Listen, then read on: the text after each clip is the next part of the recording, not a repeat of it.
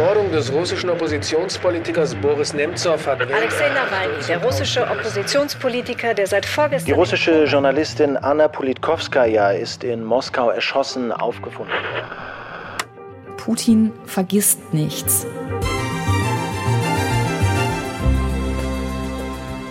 In dieser Folge analysieren wir das System Putin. Vom Aufstieg eines unscheinbaren Mannes hin zu einem gigantischen Machtapparat, der trotz allem immer noch stabil zu laufen scheint. Oder doch nicht? Ihr hört 11KM, der Tagesschau-Podcast in der ARD-Audiothek. Ein Thema in aller Tiefe. Heute mit ARD-Moskau-Korrespondentin Christina Nagel und mal wieder mit mir. Ich bin Hannes Kunz. Heute ist Donnerstag, der 2. November.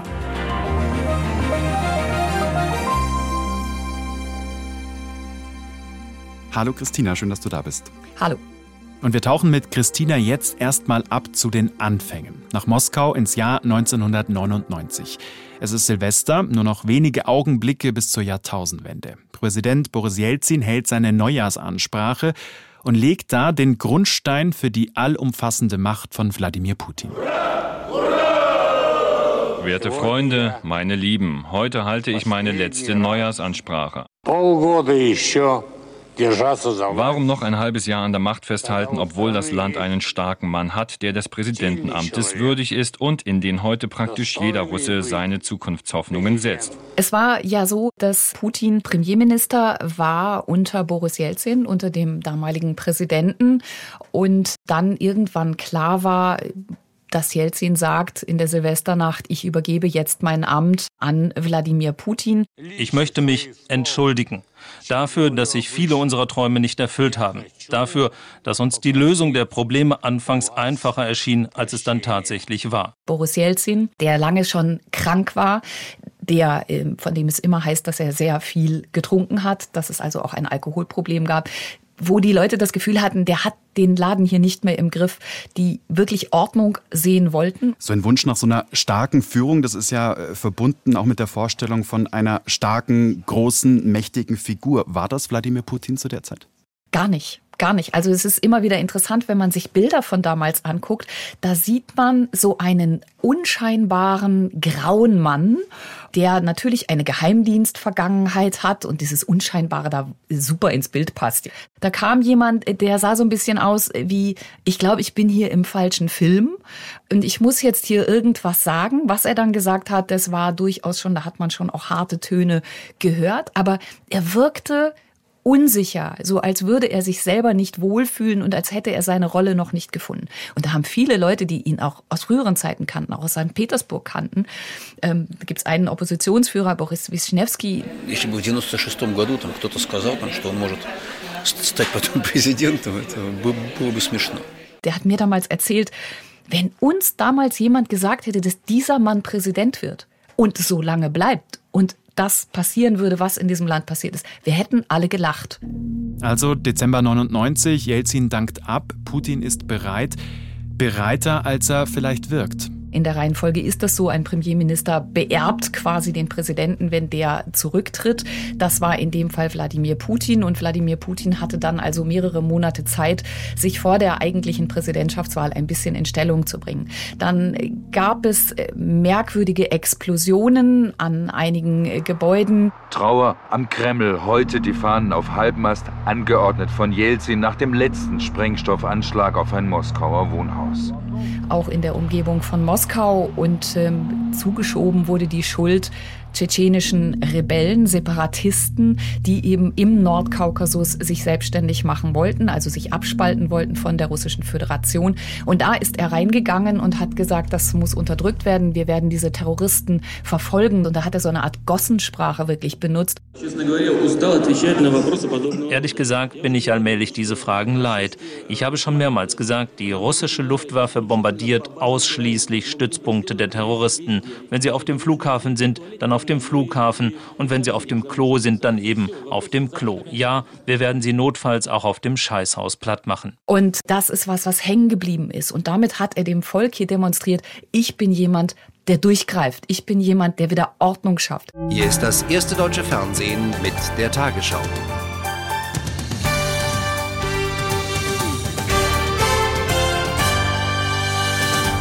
Guten Abend, meine Damen und Herren. Bei der Präsidentenwahl in Russland liegt Wladimir Putin in Führung. Die letzten Wahllokale haben vor einer Stunde geschlossen. Der amtierende russische Staatschef Putin hat es geschafft. Er ist bereits im ersten Wahlgang zum künftigen Präsidenten gewählt worden. Er hat aber jetzt nicht von Anfang an gleich überall die Zügel angezogen, sondern er hat schrittweise versucht, dieses System A auf sich zuzuschneiden und B mit so Strukturen zu durchsetzen, die für ihn logisch waren. Wie hat er denn das geschafft?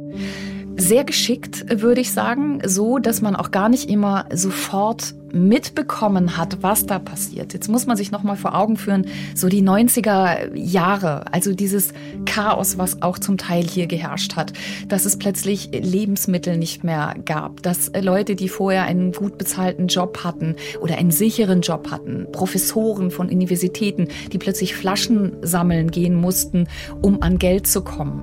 In diese Zeit ist er gekommen und hat eben gesagt, so, wir zentralisieren jetzt erstmal das politische System. Ich brauche brauche hier erstmal Durchgriffsrechte, damit ich dieses Land stabilisieren kann. Und da haben sofort alle gesagt, ja, mach.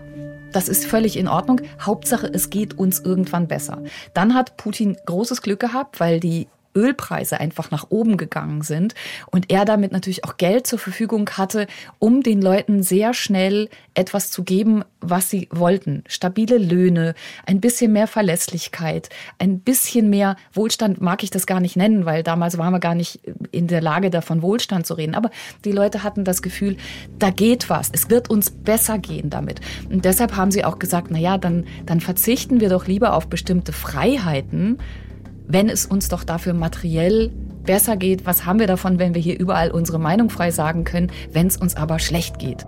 Und er hat nach und nach wirklich alle diese Segmente, aus der eine Gesellschaft besteht, versucht unter seine Kontrolle zu bringen. Das hat er im politischen System gemacht, er hat den Beamtenapparat auf sich zugeschnitten, er hat ganz viele Vollmachten hierher zurückgeholt nach Moskau, er hat die Medien auf Linie gebracht, er hat die Kirche mit einbezogen, er hat nach und nach wirklich so jeden einzelnen Bereich des Lebens unter die Kontrolle gebracht. Ja.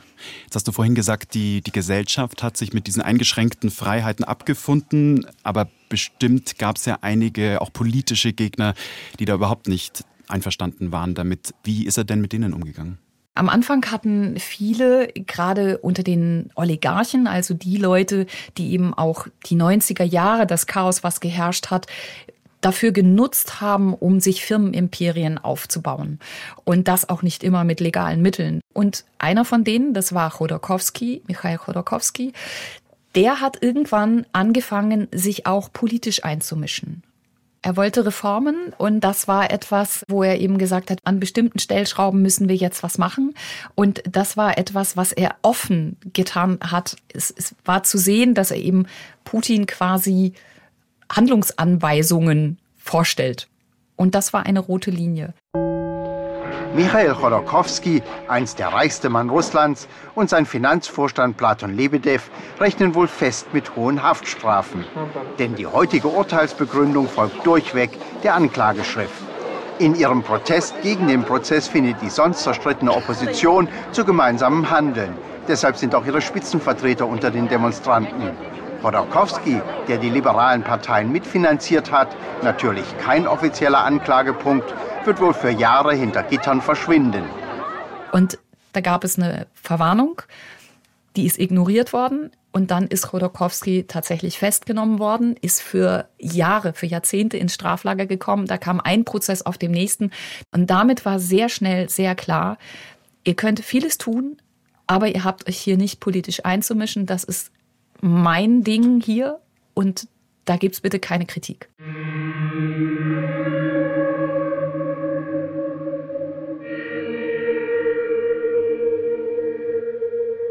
Putin vergisst nichts.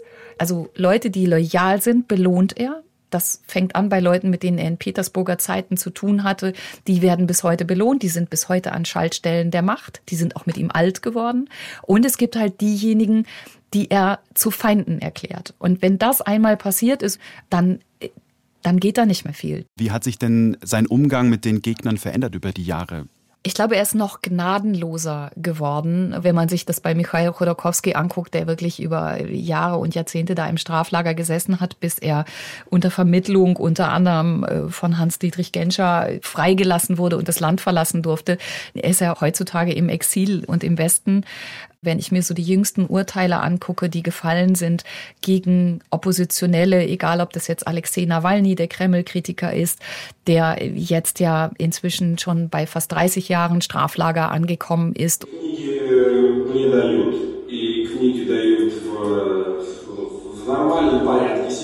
Und auch das ist auch immer nicht das Ende der Fahnenstange, weil da drohen noch weitere Prozesse. Aber es sind ja nicht nur die, die offiziell verhängten Strafen. Ich meine, es gab doch auch eine Reihe von, ich nenne sie jetzt mal, äh, merkwürdiger Todesfälle. Viele oder die allermeisten von Putins Gegnern sind heute nicht mehr am Leben.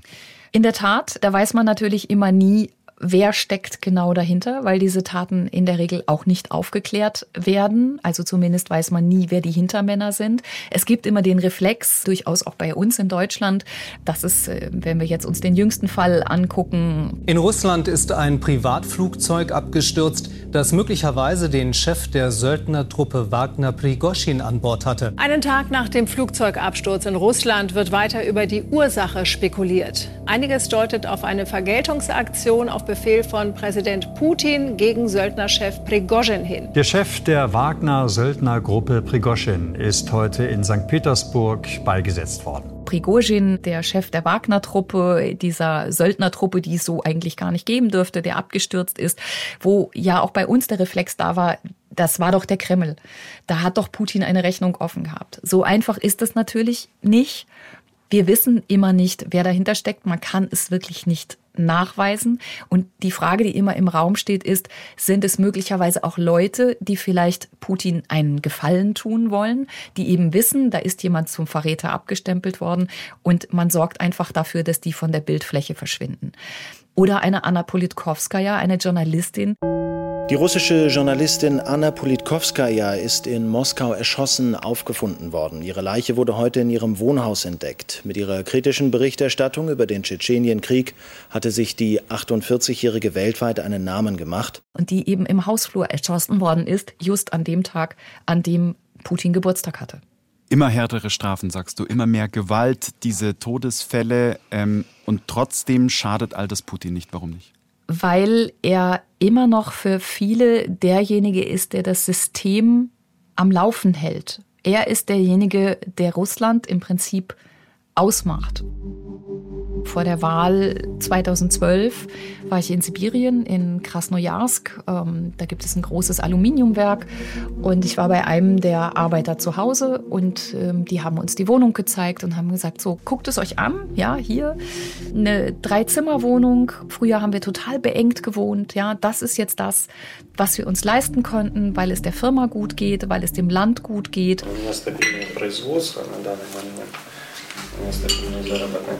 Putin hat dafür gesorgt, dass wir jetzt anständig leben können.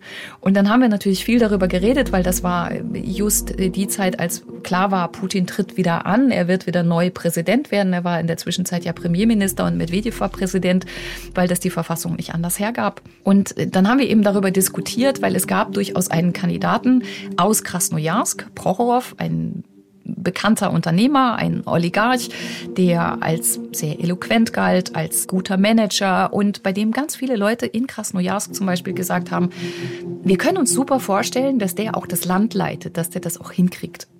Aber stimmen werden wir für Putin. Und dann fragt man sich so, ja, aber wieso, wieso nicht mal jemand anderes? Warum soll es jetzt nicht nach Medvedev, warum soll es nicht mal so ein Prochorow machen? Was ist daran schlimm? Und dann kam das, äh, was, was eben ganz oft und ganz lange Jahre eine ganz große Rolle gespielt hat. Diese Stabilitätsgeschichte.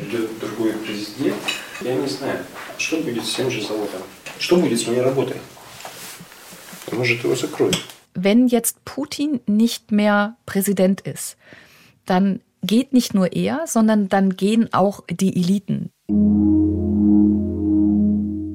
Dann geht dieses System, das fällt in sich zusammen. Und in dem Moment, wo es in sich zusammenfällt, gibt es vermutlich, wieder Verteilkämpfe. Und dann hat mir Juri einfach gesagt, so, im Moment läuft es in unserer Firma gut. Es ist völlig klar, wem gehört diese Firma. Es ist völlig klar, da wird investiert. Das läuft. In dem Moment, wo Putin nicht mehr Präsident wird, weiß ich nicht, ob das so bleibt. Und vielleicht machen sie dann diese Firma wieder zu. Vielleicht gibt es dann wieder Streit zwischen Oligarchen. Dann verliere ich meinen Arbeitsplatz. Dann kann ich die Kredite nicht mehr bedienen. Dann verliere ich diese Wohnung. Dann verliere ich die Zukunft für meine Kinder. Und das ist der Grund, warum Prochorow vielleicht ein guter Kandidat ist, aber ich für Putin stimmen werde. Also war Putin tatsächlich zu dem Zeitpunkt diese Stabilität oder war das einfach ein Narrativ, das er erschaffen hat? Ich glaube, er ist wirklich dieses System, weil er es geschafft hat, diesen kompletten Beamtenapparat so auf sich zuzuschneiden, auszurichten, dass, so hat es mal ein Psychologe äh, gesagt, dass man wirklich das Gefühl hat, wenn du abends was auf dem Abendbrottisch haben willst oder wenn du willst, dass es weiterhin gut läuft im Land, dann geht das nur mit Putin. In dem Moment, wo er nicht mehr da ist, bricht das alles auseinander, dann geht das alles verloren. Und das wird natürlich auch immer wieder bespielt, natürlich auch von Putin selbst.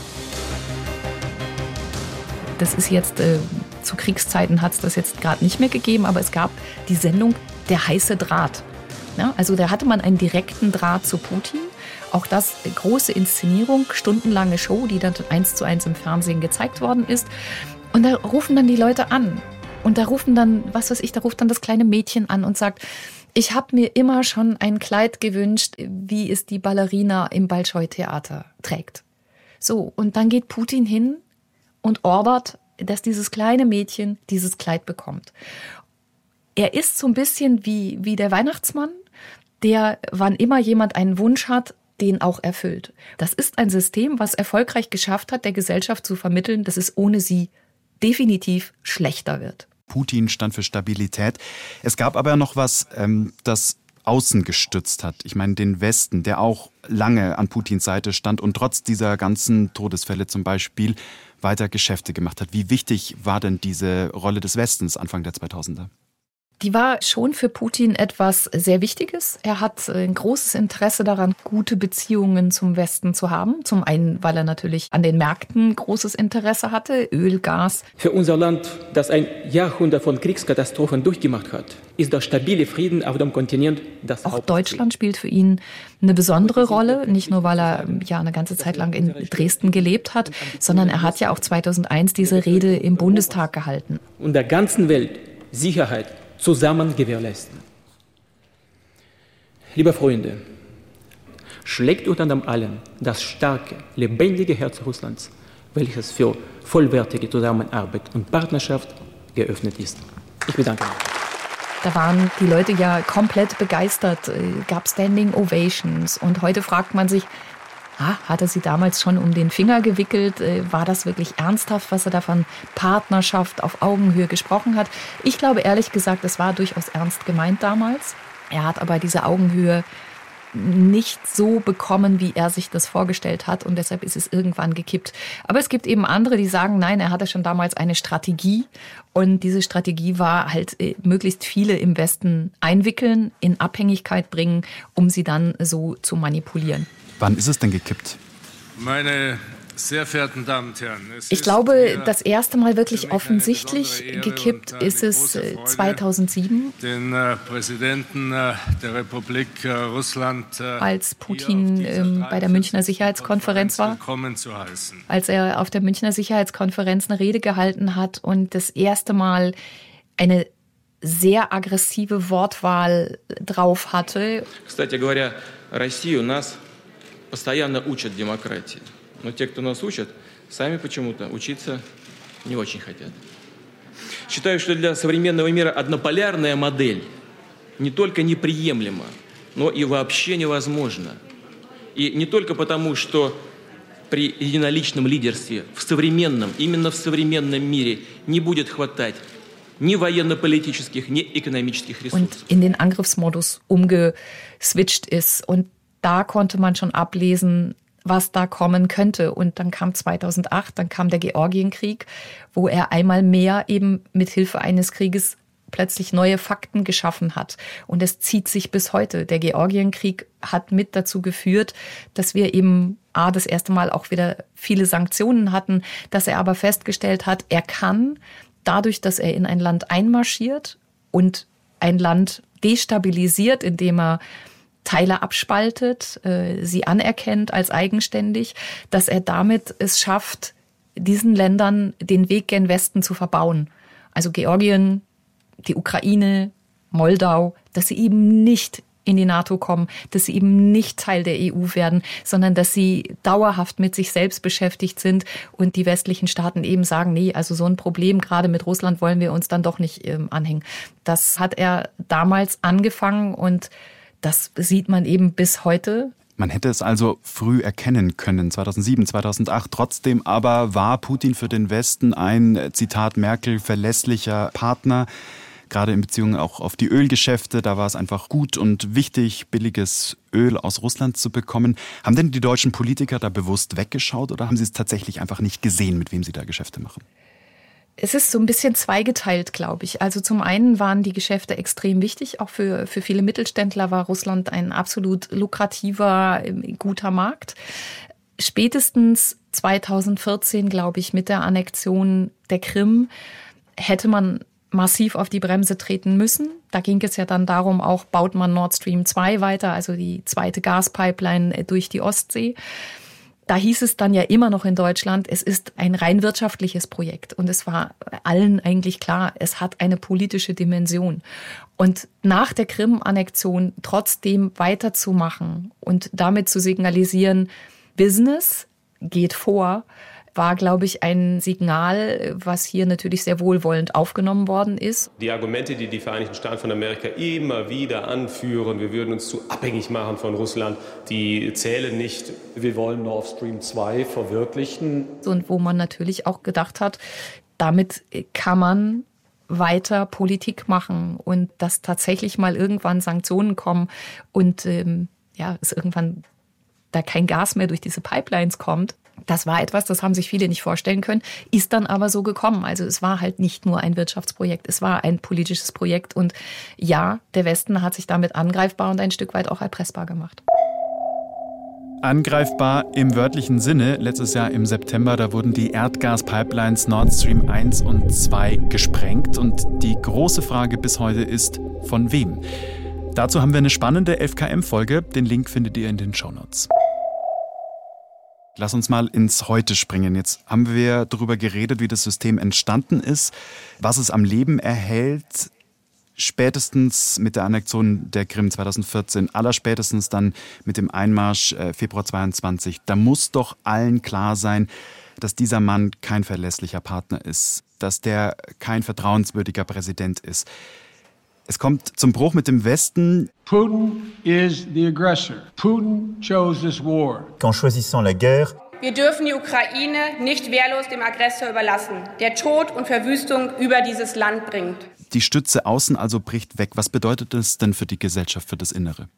Das ist gar nicht so einfach zu sagen, weil natürlich sind plötzlich ganz viele Wege zu.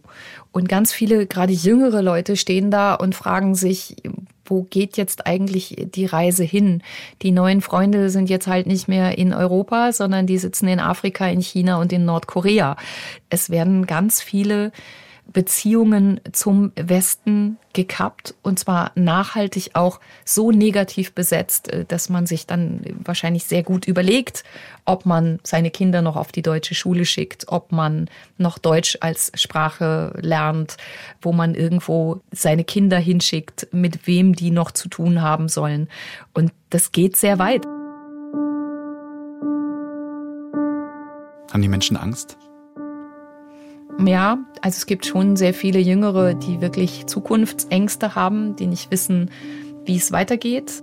Wo wir dann auch wieder bei der Frage sind, was käme denn nach Putin, wenn denn dann was kommt, was, was kommt denn dann? Und ähm, ja, es gibt halt viele, die sich fragen, ob sie das Land verlassen müssen. Und es gibt halt die, die sagen, ach, das wird schon alles irgendwie. Und, und gerade hier in so einer Stadt wie Moskau kannst du halt eben den Krieg komplett ausblenden und kannst ganz normal dein, dein Leben leben. Es wird alles ein bisschen schwieriger wegen der Sanktionen und so, aber damit machen die Leute ihren Frieden. Das kommt alles so häppchenweise, dass du das eigentlich ganz gut wegpacken kannst. Und naja, wenn dann klar ist, dass man eben über diesen Krieg nicht offen reden darf, dann tut man das eben nicht. Und selbst innerhalb von Familien gibt es halt mittlerweile große Tabuthemen. Wenn klar ist, da steht man auf unterschiedlichen Seiten, wird halt über die Ukraine und über Politik gar nicht geredet. Fertig aus. Und es wird immer abgeklopft. Wo stehst du? Okay, wenn du auf der anderen Seite stehst, dann macht jetzt irgendeine Diskussion überhaupt keinen Sinn. Also lassen wir das auf sich beruhen, damit wir weiter miteinander irgendwie zu tun haben können. Was bedeutet das für das System Putin, über das wir sprechen? Also wird es dadurch instabiler, weil der Rückhalt fehlt? Ich glaube, es wird nicht instabiler. Es ähm, basiert jetzt einfach auf einer anderen Grundlage. Das, was vorher der Gesellschaftsvertrag war, dieser Kit der Stabilität und es geht immer irgendwie ein bisschen aufwärts, das lässt sich so nicht mehr halten. Der Krieg muss finanziert werden. Es wird alles enger. Es gibt weniger Geld im Staatshaushalt. Also müssen alle den Gürtel enger schnallen. Dafür gibt es aber eben diesen Angstfaktor, der latent einfach da ist und im Zweifel eben dieser Druck gemacht wird und dann kann man immer noch ähm, das ganz große Spiel spielen, indem man sagt, wir werden von außen bedroht. Es gibt den Feind von außen und der Feind von außen ist immer dazu da, um nach innen in irgendeiner Form geeint zu sein. Das sind die Dinge, auf die der Kreml weiterhin setzt. Es basiert eben auf dem, es gibt keine Alternative zu Putin also die Alternativlosigkeit, wie es Frau Merkel nennen würde, ähm, die wird hier durchaus kultiviert. Die bekommt man Tag ein, Tag aus auch immer wieder präsentiert, gerade auch über die Staatsmedien, aber auch über die Kirche. Ja, also wenn hier Gläubige am Sonntag in den Gottesdienst gehen, kriegen sie ja auch nichts anderes gepredigt im wahrsten Sinne des Wortes, als dass der Krieg richtig ist, dass das gut ist und dass Putin das Beste ist, was diesem Land passieren kann. Und alle anderen, die das vielleicht kritisch sehen, die wissen, worauf sie sich einlassen, wenn sie sich mit diesem System überwerfen. Da gibt es die sehr mutigen Menschen, Menschenrechtler, die immer noch den Mund aufmachen, die fast alle einen Gerichtsprozess mittlerweile laufen haben, die es trotzdem weiter tun, weil sie sagen, wir können uns nicht verbiegen, wir, wir müssen das sagen, wir, wir müssen uns ja irgendwann auch mal vor unseren Kindern und Kindeskindern verantworten für das, was passiert aber die riskieren halt ihre Freiheit. Und es gibt solche, die kleine Zeichen setzen, die mal eine Kerze aufstellen vor einem Denkmal hier im Park nebenan vor einer ukrainischen Dichterin oder da mal Blumen niederlegen, als ihre Form von Protest, die sie nicht sofort ins Gefängnis bringen. Und es gibt die, die halt eben gehen und es gibt aber die breite Masse, die einfach sagt, ähm, es wird schon irgendwie weitergehen und irgendwas passiert schon und hat doch bislang immer funktioniert. Und diese Indoktrinierung, die beginnt ja sehr früh, oder? Also schon bei den Kindern. Sehr früh und es wird immer schlimmer, muss man einfach äh, so sagen, weil wir hier sehen, dass ganz viele Dinge, die wir aus der Sowjetunion kennen, plötzlich wieder Konjunktur haben. Ja, also das ist jetzt die Pioniere, die heißen jetzt die Ersten. Wobei Putin schon gesagt hat, dass er das ein bisschen künstlich findet. Also irgendwann werden sie auch wieder die Pioniere heißen. Das ist alles freiwillig. Aber wenn du nicht willst, dass dein Kind Außenseiter ist, sondern dass dein Kind irgendwie in der Mitte der Gesellschaft irgendwo auch in der Schule, in der Freizeit irgendwie da ist, guckst du halt, dass dein Kind bei den Pionieren ist. Die machen dann ganz viele tolle Ferienfreizeiten, aber in diesen Ferienfreizeiten lernen sie eben, was heißt es, patriotisch zu sein, was heißt es, das Vaterland zu lieben. Da lernen sie auch, wie man eine Kalaschnikow auseinandernimmt, da lernen sie auch das Schießen. Also es hat einen Grad an Militarisierung, der besorgniserregend ist. Und es geht eben in der Schule auch so weiter. Es gibt wieder Fahnenappelle, es wird wieder die Hymne gesungen, es wird auch wieder viel denunziert. Ja, also wenn ein Kind irgendwie ein kleines Kind mal was malt, was irgendwie sei es eine Regenbogenfahne oder sei es eine, eine ukrainische Flagge, da wird die Polizei gerufen. Irgendeiner ist immer inzwischen da, der einen denunziert. Das gilt auch, wenn man in der Metro sitzt. Ähm, auch da hat es schon Fälle gegeben, auch Urteile inzwischen gegeben, dass jemand verpfiffen worden ist, weil er auf seinem Handy auf Seiten unterwegs war, die verboten sind. Und verboten ist halt viel. Wie öffentlich einsehbar ist das eigentlich? Also für dich zum Beispiel als Korrespondentin. Also darfst du dir so eine Schule von innen anschauen, so einen Tagesablauf der Kinder und mit denen sprechen? War immer schon schwierig, ist aber mittlerweile so gut wie unmöglich. Also man muss einen Antrag stellen beim Ministerium und äh, in der Regel werden Sicherheitsgründe vorgeschoben, dass man nicht in die Schulen darf. Das heißt, wir reden natürlich mit Eltern, die ihre Kinder in der Schule haben. Wir reden natürlich auch mit Lehrern und Lehrerinnen, so sie denn mit uns reden, wie Tamara Eidelmann zum Beispiel, die hat einen Blog geschrieben, die, die lebt mittlerweile nicht mehr in Russland, die hat lange als Lehrerin in Moskau gearbeitet und die hat sich zum Beispiel eben mit diesem Geschichtsbuch auch nochmal auseinandergesetzt und die ist sehr klar in der Bewertung. И, ну, ощущение, что все самое ужасное, что говорится последние годы, все сконцентрировано в этом учебнике. Also sie sagt, dass all die schlimmsten Dinge, die in den letzten Jahren gesagt wurden, in diesem Lehrbuch konzentriert sind. Also wo Kinder nichts anderes lernen, als dass die NATO dazu da ist, Russland klein zu halten und zu eliminieren und die Russen auszulöschen.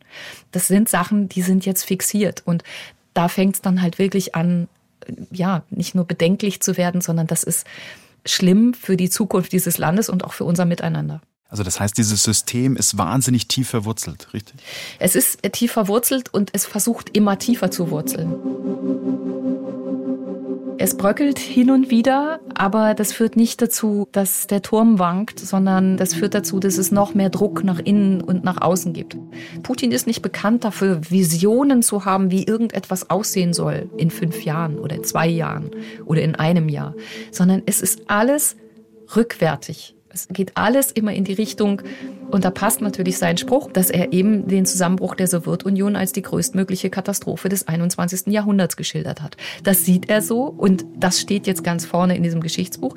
Und er entwickelt sich immer weiter zurück, wobei er inzwischen nicht mehr davon redet, dass er die Sowjetunion wiederherstellen will, sondern er spricht immer von einem Russland in seinen historischen Grenzen. Und wo historische Grenzen verlaufen, das bestimmt er. Also er hat sich hingesetzt und er hat entschieden, was alles dazugehört und was nicht. Und da hat zum Beispiel die Ukraine eben aus seiner Sicht überhaupt kein Existenzrecht. Könnten da die Wahlen ihm irgendwie dazwischen kommen in seinem Plan? Also nächstes Jahr wird neu gewählt. Jetzt gab es eine Umfrage, die ihn buchstäblich äh, alt aussehen hat lassen, nämlich dass sich eine Mehrheit einen Präsidenten wünscht, der jünger ist als 70. Wie passt das zusammen? Ja, ich glaube, dass am Ende des Tages eine große Mehrheit für Wladimir Putin stimmen wird, der mit Sicherheit antreten wird. Man kommt dem ja schon ein bisschen bei. Es gibt schon einen ersten Vorschlag, der da heißt, normalerweise dürfen ja Menschen, die 35 sind, dürfen als Kandidaten sich bewerben um das Präsidentenamt. Jetzt gibt es schon den Vorschlag, dass man möglicherweise das hochsetzt auf, man muss über 50 sein. Vielleicht damit er nicht ganz so alt aussieht. Im Vergleich zu vielen anderen Staatschefs geht es ja noch, aber ich glaube, was sich manche Leute vielleicht insgeheim wünschen würden, ohne da jemals offen drüber zu reden, wäre tatsächlich vielleicht mal jemand, der auch wieder mit einer Vision kommt irgendwie. Und das ist was, was ich äh, ja sehr traurig finde. Also ich glaube, wenn wir unter den Bedingungen, unter denen hier gewählt wird, eine echte Wahl hätten, die jetzt nicht manipuliert wird. Aber jetzt muss man dazu sagen, es hat halt keiner die Ressourcen und die Möglichkeiten, die ein Präsident Putin hat. Ja, also der kann alles ja nutzen. Der kriegt seine Propaganda eins zu eins im Fernsehen. Der muss sich keine Debatten liefern oder der braucht auch keine Plakate. Der ist eh allgegenwärtig. So, aber angenommen, da gäbe es jetzt noch zwei, drei andere Kandidaten und man könne wählen und es würde nicht manipuliert werden. Dann wäre eine Mehrheit für Wladimir Putin. Weil er immer noch für diese Stabilität steht? Ja, und weil alle Angst haben vor dem, was kommen könnte, wenn er nicht mehr ist. Danke dir, Christina. Gerne. Aktuelle Infos zu Russland, zu Putin und zu dem Krieg in der Ukraine, die findet ihr wie gewohnt auf tagesschau.de. Das war 11KM, der Tagesschau-Podcast, heute mit Christina Nagel, Leiterin des ARD-Studios Moskau. Autorinnen dieser Folge sind Lisa Henschel und Jasmin Brock. Mitgearbeitet hat Katharina Hübel. Produktion Christoph van der Werf, Fabian Zweck, Ursula Kirstein, Eva Erhardt und Hanna Brünjes. Redaktionsleitung Lena Gürtler und Fumiko Lipp. 11KM ist eine Produktion von BR24 und NDR Info. Mein Name ist Hannes Kunz. 11KM gibt's morgen wieder. Ciao. Und hier noch ein Hörtipp für euch, wer mehr über die aktuellen Entwicklungen rund um den Angriffskrieg gegen die Ukraine wissen will. Informationen und Einschätzungen, die bekommt ihr in dem Podcast Was tun, Herr General, der Podcast zum Ukraine-Krieg von MDR aktuell. Zweimal die Woche spricht Host Tim Deisinger mit dem früheren NATO-General Erhard Bühler über die aktuelle militärische Lage, über die Strategie der russischen Armee und die Folgen dieses Krieges. Den Podcast gibt's genauso wie 11KM in der ARD Audiothek Audiothek und überall sonst, wo es Podcasts gibt. Wir verlinken ihn euch auch nochmal in den Show Notes.